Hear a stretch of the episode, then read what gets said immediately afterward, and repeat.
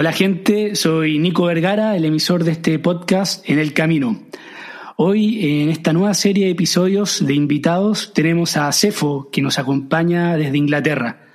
A Cefo lo conocí en Río, en Río de Janeiro, por ahí en el 2014, cuando cada uno trabajaba en hostales. Y bueno, Cefo ahora, y bueno, ya antes trabajaba online, sigue en este en este rubro y ha tenido una vida bastante viajera, logrando un equilibrio entre ambas cosas, viajar y trabajar. Pero sobre todo, personalmente para mí es una persona que admiro y lo considero un amigo a pesar de que no lo he visto hace bastante tiempo. Bueno, Sefo, ¿cómo va? ¿Cómo va ese confinamiento? ¿Hice justicia en esta introducción? más que eso, más que eso. Gracias por, por, tenerme, la verdad que estoy re contento. Eh, y bueno, sí, la verdad es que está bueno hablar después de tanto tiempo y creo que eso es una de las buenas cosas que, nos va a traer este confinamiento. Creo que no, nos va a, recordar lo importante que es la, comunidad ¿no? y la conexión humana y todo eso. Así que si hay algo bueno que sacar de acá es todo esto. Eh, pero sí, acá estamos confinados. Eh, por suerte nos están tocando días lindos por donde estoy, así que tan mal no es, pero, pero bueno, es, es, raro. La verdad es que si bien yo paso mucho tiempo encerrado, es raro estar confinado en, un lugar todo el tiempo. Sí, sí, es verdad, cuando es por obligación eh, es distinto. A mí igual, no, en verdad paso mucho tiempo encerrado, pero de esta manera no tanto. ¿Y en qué parte exactamente de, de Inglaterra estás? Ahora mismo estoy en Londres, nos mudamos a principios de marzo a, un barrio de que no es muy lejos de la ciudad, o sea, del centro de Londres, que se llama Bow. es un barrio bastante residencial, pero, pero está bueno, está tranquilo y, estamos viendo acá con, yo vivo con mi novia y con más gente, alquilamos una casa eh, entre varios, así que eso también ayuda un poco a pasar la cuarentena, porque somos cinco personas. Ah, buenísimo, sí. Claro, cuando ya uno tiene un patio, tiene una vista que no sea concreto, ya cambian las cosas. Es Aquí, una diferencia, es un mundo de diferencia, sí. Sí. Bueno, estamos muy cerca, yo tengo, tengo que ir a verte, sí, yo no, no sabía que estabas exactamente en Londres, yo creí que estabas, no sé, en alguna parte de Inglaterra.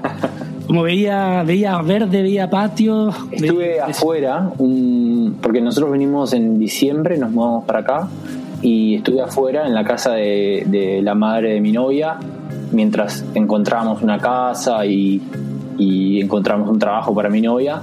Así que en ese tiempo estuvimos con, con la mamá de ella y bueno, ya ahora nos asentamos, así que conseguimos un lugar para, para alquilar y, y mi novia ya está trabajando acá en la ciudad de Londres, así que eh, ya nos movimos para acá. Pero sí, estábamos como a una hora de acá de Londres, eh, en un lugar que se llama Taydon Boys, que es un pueblo súper pequeño, súper hermoso, como todos los pueblos acá en Inglaterra parece que son. Eh, y muy verde, sí. Ah, qué lindo, me, me imagino. Lo último, la última vez que te vi fue en Buenos Aires, en, tu casa, para el Día del Amigo. Y sí, tengo, un, tengo un buen recuerdo, borrosos recuerdos de, esa noche. Y, pero luego, claro, cada uno siguió su camino y vi que, bueno, hiciste, hiciste muchas cosas. A ver si me pudieras contar un poco que esto es básicamente ponerse al día. Ajá. Sí. Eh, desde 2014, a ver, bueno, 2014 sí, estaba viviendo en Argentina yo y tuve más o menos dos años, ¿sabes? Y después de eso eh, me fui a Estados Unidos, estuve más o menos seis meses en Estados Unidos hice arranqué con la, en la costa este em, y crucé hasta hasta o sea desde arranqué en Miami pasé un mes en Puerto Rico y después me crucé todo Estados Unidos hasta California eh, en buses y en, en avión en algunas partes em, pero bueno fui parando en algunos lugares y después en California me fui hasta Arizona ahí me compré una van y manejé de vuelta hasta California y de California crucé de vuelta todo Estados Unidos hasta Nueva York. Así que ese fue un viaje increíble, solo también ahí, así que eso estuvo muy bueno. Eh, no, no conocía Estados Unidos y de hecho tenía muchos prejuicios respecto a Estados Unidos y fue un viaje que la verdad es que me cambió un montón la cabeza en, en cuanto a mi percepción de Estados Unidos y bueno, de ahí en Nueva York mi novia se vino desde Londres y desde Nueva York bajamos hasta Texas y ahí seguimos camino hasta Centroamérica, hicimos seis países, bueno, cinco países eh, de Centroamérica hasta Costa Rica, recorriendo también, viviendo en la van y, parando en, pueblos, sin playas y qué sé yo. Eh, y también eso nos llevó otros cinco meses más o menos. Eh, o sea, llegamos a Costa Rica, vendimos la van y nos fuimos a Australia. Y ahí estuvimos dos años en Australia haciendo una working holiday. Fuimos para una boda de un amigo que se conoció justamente en el mismo hostel donde nosotros dos nos conocimos, en Brasil, eh, con, con, su, con su novia y ahora esposa. Así que fuimos para la boda. Y bueno, ya que estábamos, nos hicimos una working holiday. estuvimos dos años ahí. Eh, y bueno, y después de eso ya nos vinimos para Europa eh, con pocos planes. La idea era irnos a Europa a un lugar cálido. Eh, no estaba en, nuestros planes venirnos a Londres, pero bueno, viste cómo es la vida, ¿no? Así que estamos en Londres y ahora estoy enamorado de Londres. Eh, y bueno, estoy esperando la cuarentena para, para seguir explorando, a que termine la cuarentena para seguir explorando esta ciudad, que la verdad es que no, no, no, la, no la esperaba, ya la conocía, pero muy poco y estar acá con, viviendo con locales y qué sé yo, eh, la verdad es que la descubrí mucho más y estoy re contento de que estemos acá ahora. Claro, eso cambia cuando uno está viviendo con locales. Pero, sí, pero antes de entrar en eso, lo, lo de tu, tu actualidad, como que todo suena muy, como que se fue dando de una manera muy natural todos los pasos, pero imagino que tuviste que planificar bastante, ¿o no? Para poder lograr un, viaje así tan... La verdad es que sí, no tanto planificación, sino preparación, digamos, sobre todo económica para el, para el viaje a Estados Unidos, porque Estados Unidos es un país caro y yo venía de vivir en Argentina, que es un país en el que eh, o sea, las cosas no se cobran mucho, por lo tanto mi trabajo no se paga mucho, entonces me llevó bastante tiempo eh, ahorrar para, para un viaje así. Em, en realidad yo tenía pensado ahorrar para, para viajar, no sabía bien a dónde. Y, y, como mi novia tenía que estar un tiempo en, en, Londres, que en ese momento no era mi novia, era mi amiga que, que, nos habíamos conocido viajando y qué sé yo, pero no, no, no estábamos en una relación formal. Entonces eh, como que yo dije, bueno, ¿a dónde me voy? Mientras ella tenía una boda y se tenía que quedar un par de, tiempo, de, meses acá en Londres, yo dije, ¿a dónde me voy? Y encontré un pasaje barato a, Miami y me fui a Miami sin ningún, sin ningún plan. Eh, por eso digo que más, más que planificar fue preparación, sobre todo sí, de, ahorrar para, para poder tener la libertad de decir, bueno, me voy a donde sea y, vamos viendo, ¿no? Eh, claro. Así que sí, salió un poco de repente. Claro, suena, suena improvisado, pero hubo dos años de, bueno, de tener claro como un objetivo, de, trabajar, de, de, tal vez no gastar en estupideces y sí, totalmente, totalmente, totalmente. Yo esos dos años en Argentina tenía una oficina eh, con empleados y tenía un socio y medio como que estaba armando eh, una empresa que funcionaba bien, pero la verdad es que no, no, estaba en la posición en la cual yo quería estar.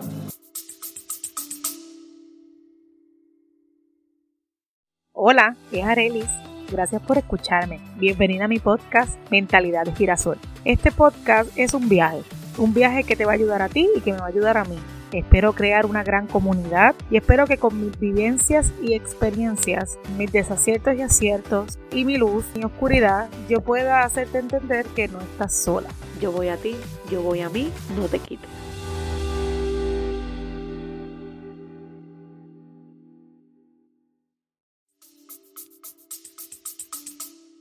Y, y bueno, disolvimos eso, eh, o sea, el tema de tener una oficina física y tener gente ahí y todo.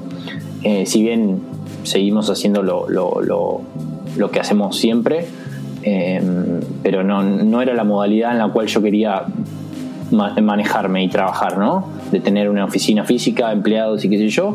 Así que esos dos años, además de trabajar un montón, ahorraba un montón y, no tenía bien claro cómo, cómo, se iba a desarrollar todo, pero sí sabía que, tenía ganas de hacer otra cosa y para eso necesitaba ahorrar un montón. Así que sí, eh, llevó bastante tiempo de, ahorrar sobre todo. Sí, mira, yo siempre me recuerdo Ahora, ahora que me lo cuentas esto, o sea, cómo, cómo se dio todo, una, una, frase que tú me dijiste en Books, en el hostal en Río, que en un momento que yo estaba como ahí tirando sueños a un lado y sin, sin, bueno, sin, sin hacer nada al final, y que me dijiste que al final lo, la realidad supera los planes y como que me, me, me recuerda y me marcó mucho eso que me dijiste y bueno, ahora veo, no sé, siete años después, creo que tú te puedes sentir identificado aún con, esa frase, ¿o no? Sí, sí, totalmente, totalmente. La verdad es que, eh, a ver, un poco por un poco por dejarse llevar y un poco también de, locura, ¿no? Porque por ahí para mucha gente, qué sé yo, el estilo de vida que, muchos de los viajeros tenemos no, no es compatible porque por ahí le genera ansiedad, no, no saber,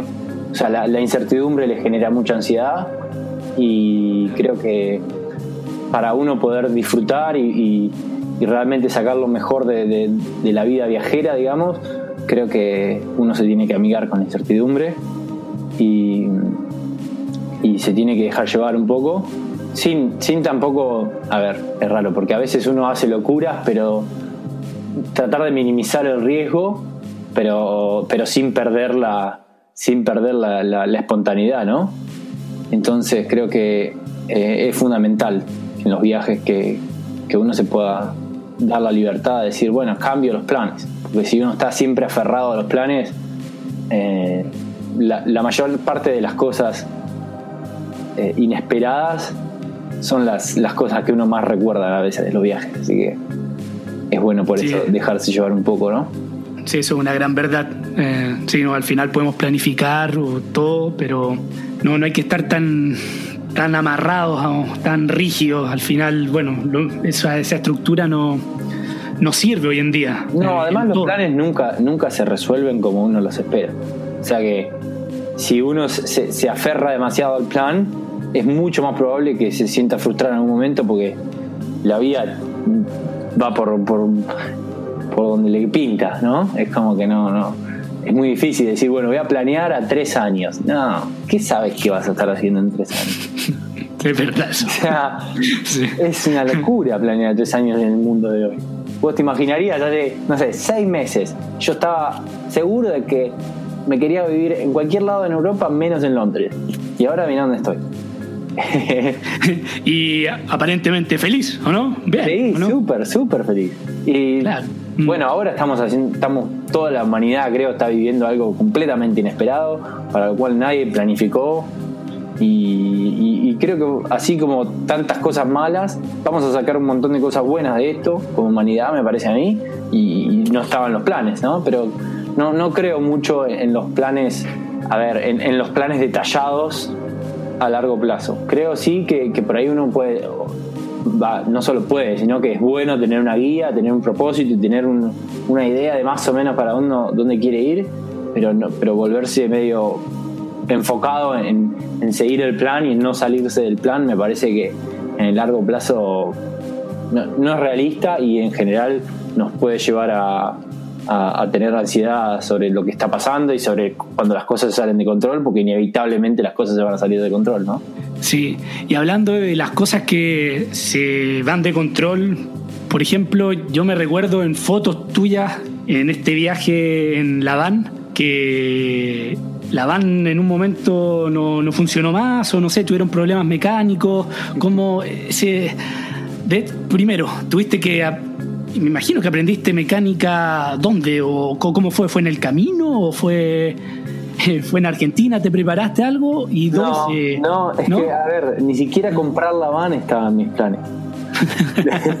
Lo gracioso es que yo estaba hablando con, con Jane, que es eh, ahora mi novia, en ese momento no era mi novia, y yo estaba en, Arizona y, compré la van. Y ahí fue que, nosotros dijimos, ah, bueno, entonces hacemos un viaje en van.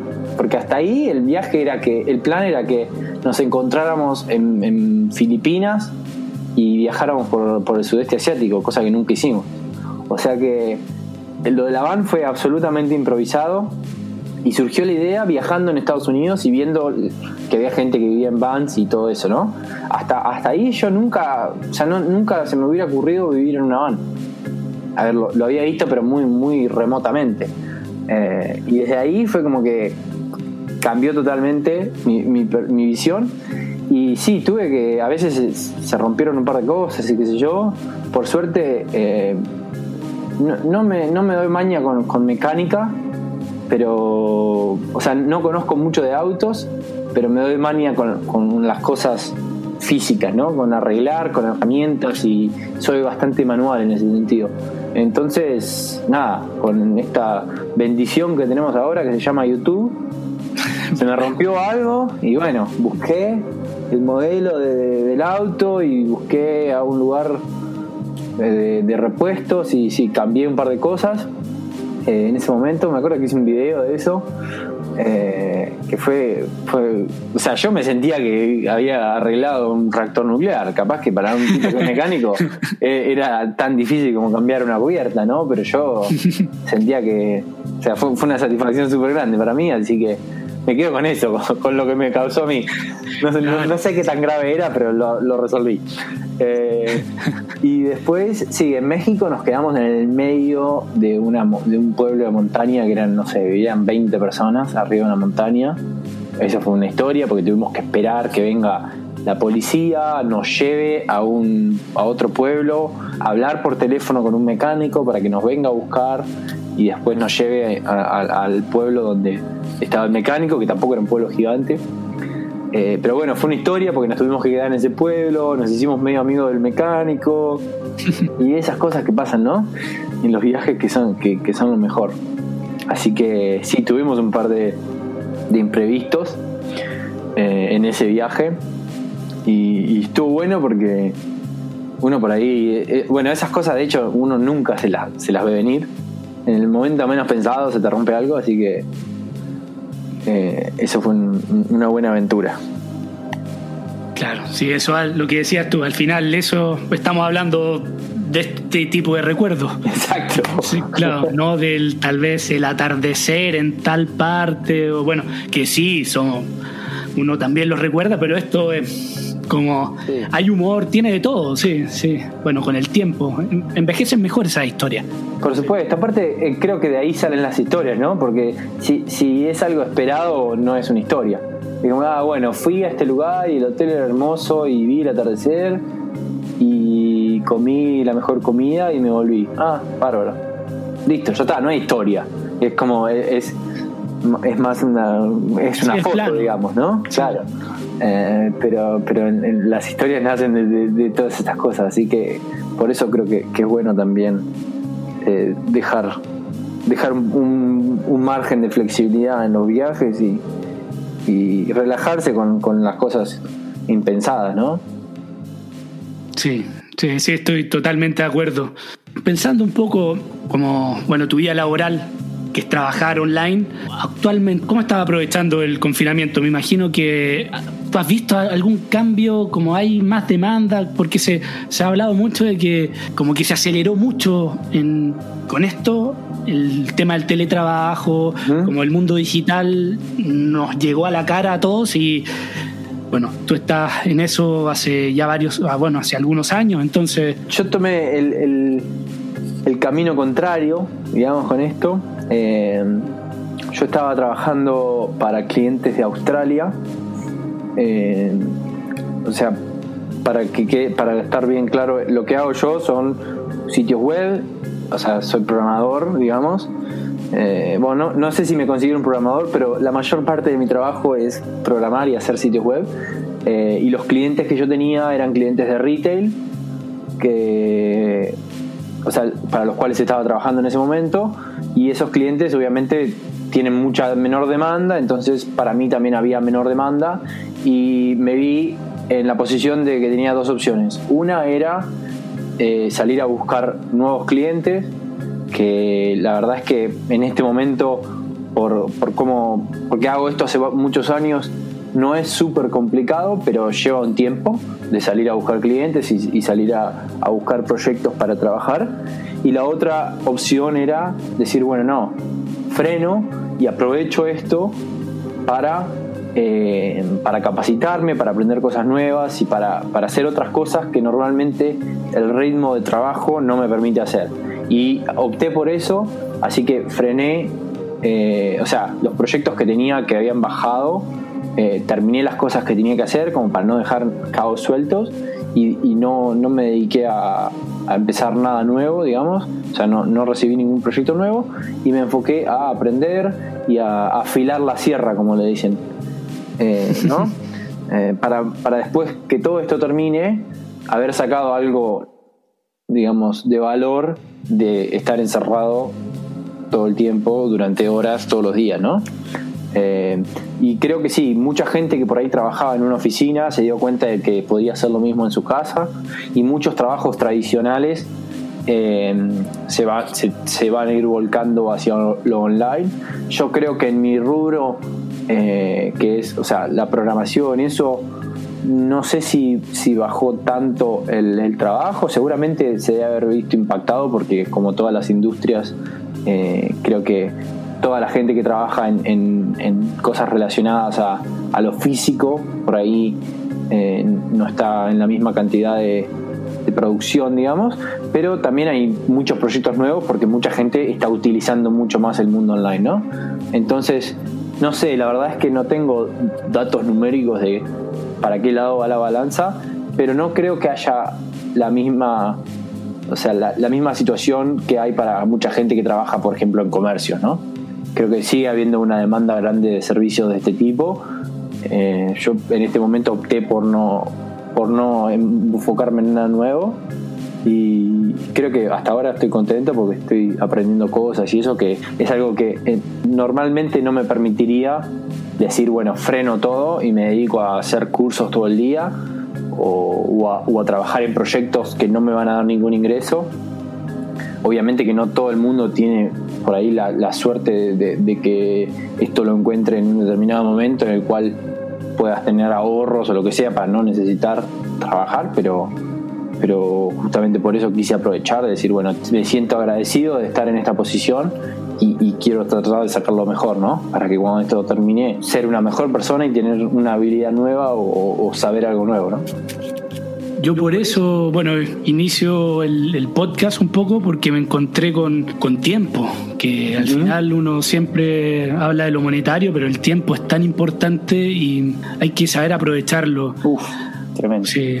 Eh, actualmente, bueno, y pienso en otras etapas de mi vida y yo creo que tal vez tú te puedes relacionar con eso, como todos estos valles que, que tenemos, que de repente bueno, hay tiempo en que pasan muchas cosas y uno tiene que estar moviéndose, pero en otras en otros momentos simplemente hay que esperar la, ola que viene y, hay que saber esperarla porque si no te, golpea o te, te, lleva a la orilla. Entonces. Una buena metáfora.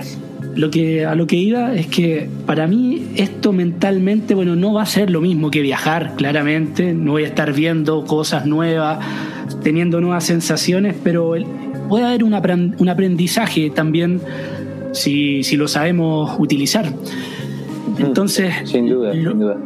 Sí, lo que te quería preguntar, por ejemplo, cuando viajaste en Estados Unidos hasta, hasta Costa Rica, ¿lo tomaste más como un periodo que me merecí esto eh, por, por el trabajo que hice X tiempo? Y, no voy a trabajar tanto y voy a dejar que, esto me lleve a donde tenga que llevarme o en un momento, bueno, te sentiste, ah, vamos, tengo, hay que meterle, no hay buen internet acá, tal vez, eh, ¿cómo, ahí lo, hacías para equilibrar las dos cosas? No, la verdad es que en el viaje de Estados Unidos y Costa Rica Eh, quizás en el Estados, en la parte que, en la que viajé solo por Estados Unidos, eh, tuve momentos que estaba más relajado con el trabajo, pero después ya la parte que desde Nueva York a, Costa Rica, la mayor parte de ese tiempo estuve haciendo cosas, estuve trabajando. Eh, como yo hace bastante que, trabajo y viajo a la vez, medio como que es normal para mí estar haciendo las dos cosas. Eh, y la mayor parte del tiempo estoy haciendo las dos cosas. De hecho, vacaciones, vacaciones, en ese momento hacía como un año y no, dos años que no, que no me tomaba una semana de no trabajar completamente. Si bien obviamente que he tenido semanas más tranquilas y, menos, pero en general hago las dos cosas.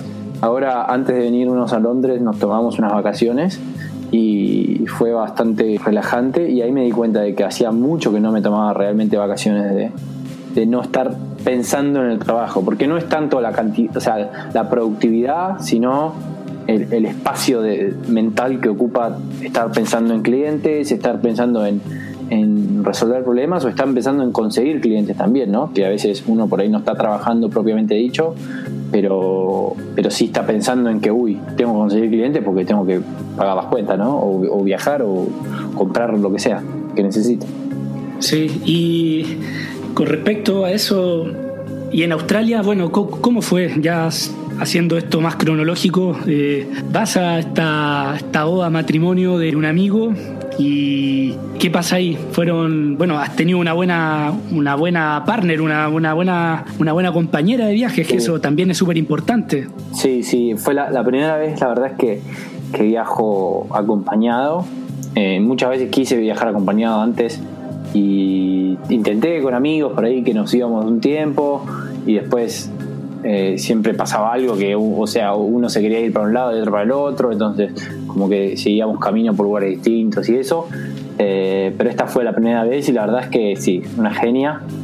Tuvimos un, montón de, tiempo juntos que a veces es intenso. Imagínate vivir adentro de un auto básicamente 24 horas juntos por meses y meses se vuelve complicado, pero la verdad es que la, pasamos súper bien. Y bueno, en Australia yo llegué, eh, al tiempo que llegué, bueno, un par de semanas me quedé con amigos y la boda y qué sé yo. ya después de eso, eh, yo empecé a trabajar eh, esta vez en una empresa, o sea, como hacía rato que venía trabajando medio en mi burbuja, quería por ahí meterme en un entorno donde haya una empresa, donde haya otra gente, donde estén trabajando con otras tecnologías y qué sé yo, para también entender un poco qué, está haciendo otra gente, porque a veces uno después de tanto tiempo de trabajar eh, solo, se vuelve como que esta es mi manera y esta es la única manera. Y la verdad es que nada se hace de una sola manera, ¿no? Siempre hay otra persona haciendo cosas diferentes y qué sé yo. Entonces, quería un poco saber eso y además porque Australia es un país donde mi profesión se paga súper bien, entonces como que tildaba todos los, los casilleros, así que me conseguí un trabajo primero temporal y después me contrataron por más tiempo en Sydney, en una, en una agencia grande de medios, en un multimedios grande y fue una experiencia súper buena porque eh, trabajé con otras cosas que hacía mucho que no trabajaba o cosas nuevas que no conocía. Y ahí fue como medio vida normal, que bueno, iba todos los días a una oficina y tenía compañeros de trabajo y todas esas cosas que por ahí para mucha gente ese es el día a día, pero yo hacía muchos años que no lo hacía. Entonces estuvo bueno como una experiencia fuera de lo normal para mí, ¿no? Si bien para, para la mayoría de la, gente eso es, lo normal. Eh, así que eso fue muy bueno. Después de eso, fuimos, visitamos nuestras familias en nuestros respectivos países y volvimos a Australia y viajamos por Australia por más o menos 6-7 meses. No, perdón, después de eso hicimos los 3 meses de trabajo que te, que te piden en Australia para hacer la, la, extensión de la visa Working Holiday, que es trabajo agrícola. Fuimos a... Eso está buenísimo, sí. Sí, fuimos a un, a un campo, trabajamos tres meses en un campo en, en Australia y, bueno, fue una experiencia bastante interesante. Ah, yo la verdad es que la disfruté mucho.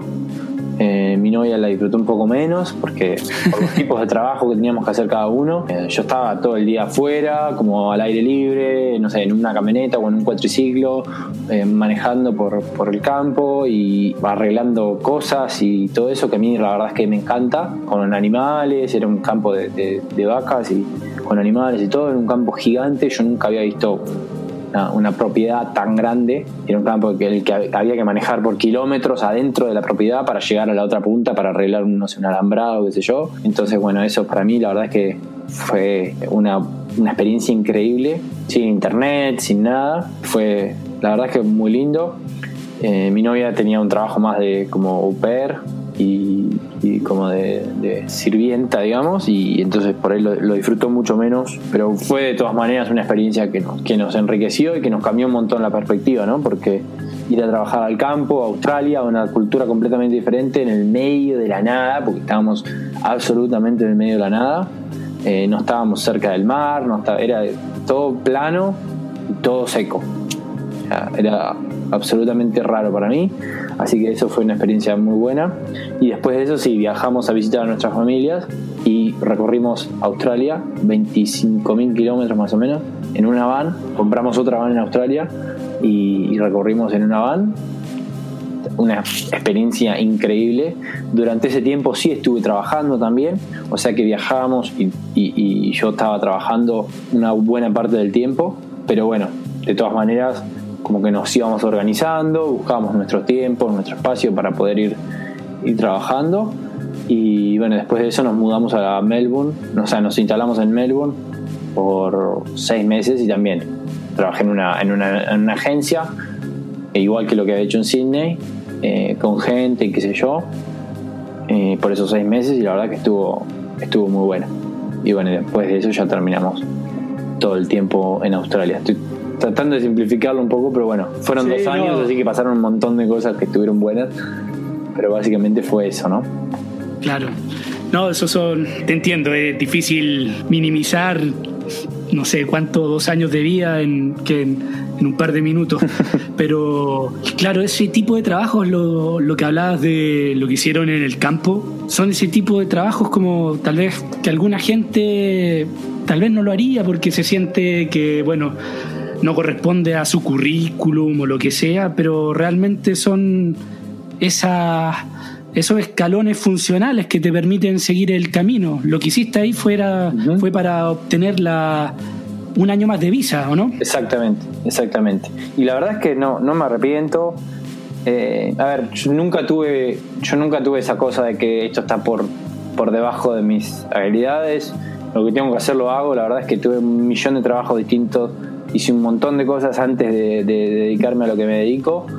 Eh, y de hecho, mientras, está, mientras estábamos en, Australia, tenía amigos que manejaban restaurantes y un par de veces me dijeron, mira, necesito alguien para trabajar de mozo porque me falta gente o lo que sea y no me das una mano y yo, nada, me ponía el coso, el traje de mozo y, iba a servir café. O sea, nunca me, nunca me molestó y cambiar de rol. De hecho, me divierte un montón hacer cosas para los que uno no está acostumbrado y no, no, no sé si no está preparado, pero con las que uno no, no, por ahí no tiene tanto contacto, me parece que a mí me, encanta salir de mi zona de confort y me parece que se aprende un montón de eso y, sobre todo para mí es, es divertido en general si bien el trabajo en el campo era súper duro, pero era algo completamente diferente y yo sabía que eran esa oportunidad, esa ventana de tres meses para hacer algo completamente distinto, como para jugar a ser otra persona casi, ¿no? Entonces, para mí fue súper valioso y, creo que, que, sí, valió la pena y además, exactamente, me dio, o sea, fue el escalón para quedarnos un año más en Australia. Es que sí, valió la pena. No estoy totalmente de acuerdo con lo de Claro, nada está sobre, o sea, bajo uno, no, no, no hay que posicionarse como, ok, yo soy ingeniero, yo soy lo que sea y no puedo hacer este trabajo, me estoy desviando. En verdad, hay que, la jugada que venga hay que tomarla y, esa es la gracia un poco. ¿eh? Sí, no tomarse tan en serio. Bueno, pero es una reflexión mía. Sí, no, no, pero es, verdad que, que, a veces uno por ahí se pone, o sea, como que tiene un, traje y tiene un, título en la frente y, es como que título no en sentido de universitario, sino un yo soy X, y a veces eh, cuesta decir, bueno, me saco ese, ese, traje y me convierto en otra cosa, pero creo que es súper divertido.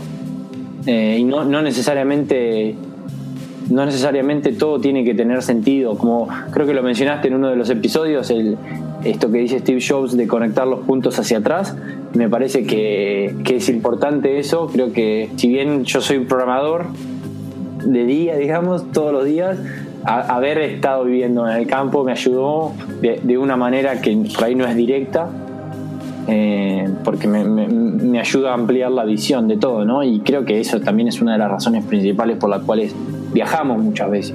Es ampliar el, universo, ¿no? De lo que conocemos y que nos delimita también. Sí. Sí, el universo que nos delimita. Sí, total. y, y Cefo, y mucha vida en, en, la van. Y ya en Australia estabas trabajando. ¿Cómo lo hacías para, para ordenarte? Eh, no, no me hablo con lo, con lo doméstico, pero sí como tenías horarios, ¿cómo, cómo lo haces para, para, bueno, poder viajar, no lo digo monetario, sino dices, ok, esta mañana o todas las mañanas de esta semana trabajo y en la tarde o, como me imagino que no, no es tan así. O... Bueno, la verdad es que es un punto bastante sensible ese porque soy bastante malo para organizarme.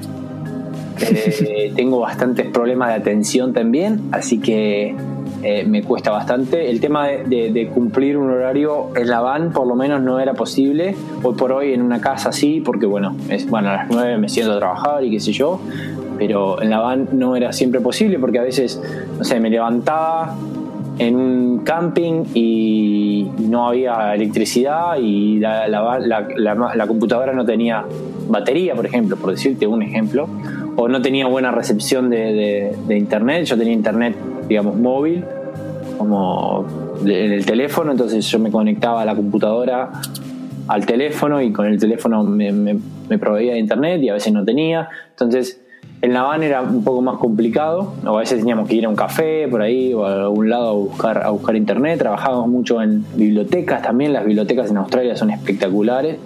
Entonces íbamos a la biblioteca y ahí teníamos internet, algunas tienen eh, como salas de reunión, salas de estudio, algunas hasta tienen café adentro de la biblioteca, entonces es como un coworking casi.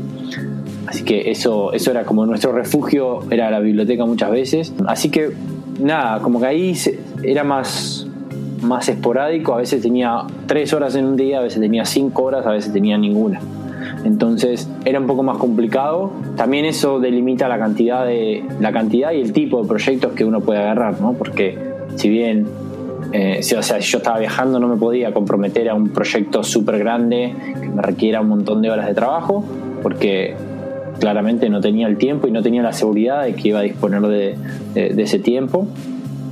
Así que había muchos factores que, que, no, no, estaban definidos. Entonces eso era más complicado y también por el tema de que, de nuevo, yo tengo bastantes problemas de atención, entonces eh, estar en una van por ahí a veces estaba lloviendo afuera y estás adentro de un espacio recontra confinado con mi novia, que por ahí no sé, te estás haciendo un café y, la mesa es son 50 por 50 centímetros. Eh, y viste, estás con la computadora y tenés otra persona saltando, o sea, moviendo alrededor tuyo, y yo. La verdad es que mi cerebro tiene muchos problemas para poder, atravesar esa situación y decir, me, me meto en mi túnel y, trabajo, ¿no? Entonces creo que fue un poco complicado.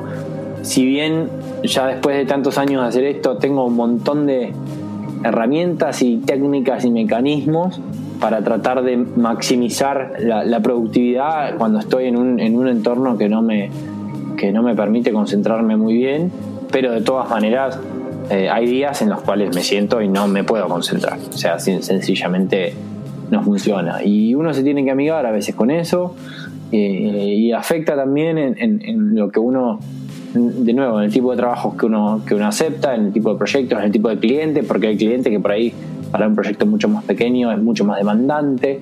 Entonces, si sabes que es alguien que te va a llamar tres veces por día por un proyecto, probablemente no es el tiempo ideal para, para tomar ese tipo de cliente. Entonces, es mucho más difícil cuando estoy, eh, cuando estoy viviendo en una van organizarme propiamente y eso afecta en la cantidad de trabajo que, puedo qué puedo hacer al final del día, ¿no? Ok, entonces básicamente saber a lo que te puedes comprometer es un poco conocerse a uno mismo. Tú hablas de, claro, tienes, tienes un poco problemas de atención, entonces, pero lo sabes, o sea, entonces te puedes comprometer con, con trabajos y puedes, puedes viajar, o sea, al final. Sí, creo que es fundamental para, para trabajar remoto, es, es fundamental conocerse un montón, porque entender los tiempos, entender la motivación, entender el estado de ánimo, entender qué cosas nos afectan y qué cosas no. A veces, eh, no sé, por ahí estaba un par de días trabajando y, no me podía concentrar y me daba cuenta que hacía, no sé, tres días que estaba lloviendo y no había hecho nada de ejercicio, entonces mi cuerpo necesitaba actividad física y estar confinado dentro de una camioneta eh, y no tener actividad física, mi cerebro no, no se podía concentrar, digamos, ¿no?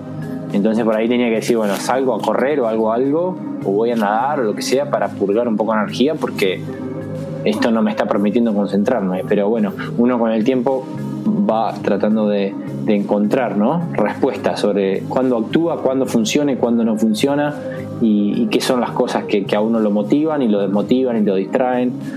Eh, entonces creo que es fundamental para equilibrar esas dos cosas, para equilibrar trabajo y viaje. Es, es muy importante conocerse y conocer sus propios tiempos y motivación y todo eso. Ok.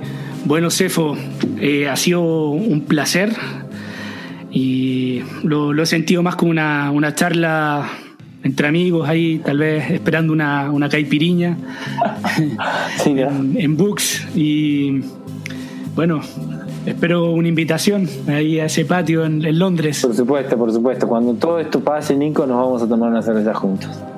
Sí, así espero. Y aquí también, aquí a París, eh, cuando quieras. ¿ah? Bueno, un vino, tengo, en este caso. Sí, tengo solo 40 metros cuadrados, pero pero son hogareños y se hacen sentir. Así que... Dos sillas y un vino entran. Así que sí, exacto. No, hay, no hay ningún problema, nos vamos a ver seguro. Esperemos a que termine todo eso y nos visitamos. Sí. Ah, y bueno, si, si quieres, no sé, contar un poco un poco lo, lo que haces en, tu, en tus cuentas, eh, te dejo este espacio, aunque por ahora somos pocos, pero... Poco, pero buenos. Sí, somos, pero bueno, sí. lo único que la verdad es que le doy un poco más de bola es a Instagram, que es mi usuario es cefod, S-E-F-O-D, y ahí pongo, trato de, poner cosas sobre lo que estoy haciendo y bueno, en este momento estoy haciendo 12 desafíos este año, un desafío nuevo cada mes para de nuevo tratar de, conocerme más, de, mejorar cosas que hace rato que quiero mejorar ese sentido esto me está ayudando, la verdad que la cuarentena que me está potenciando para esto, así que sí, ahí pueden, pueden observar un poco en qué ando. Bueno, lo, de todas maneras lo dejo ahí colgado en la descripción del capítulo. Y nuevamente, Cefo, gracias. Y bueno, nos estamos viendo pronto. Buenísimo. Gracias a vos y te mando un abrazo grande. Nos hablamos muy pronto. Dale, dale, Cefo. Un abrazo. Abrazo.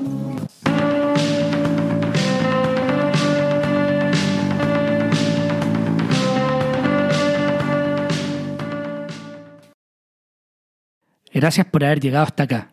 Si valoras el programa y no quieres perderte ningún episodio, puedes seguirlo en Spotify y dejar una reseña, que me ayuda un montón para ser encontrado más fácil en el motor de búsqueda. Para donaciones, contacto y más contenido, pueden entrar al sitio enelcaminopodcast.com y seguir las redes sociales de En el Camino Podcast en Instagram y Facebook, además de Nico Vergara y en Twitter. Gracias por aventurarte en el camino.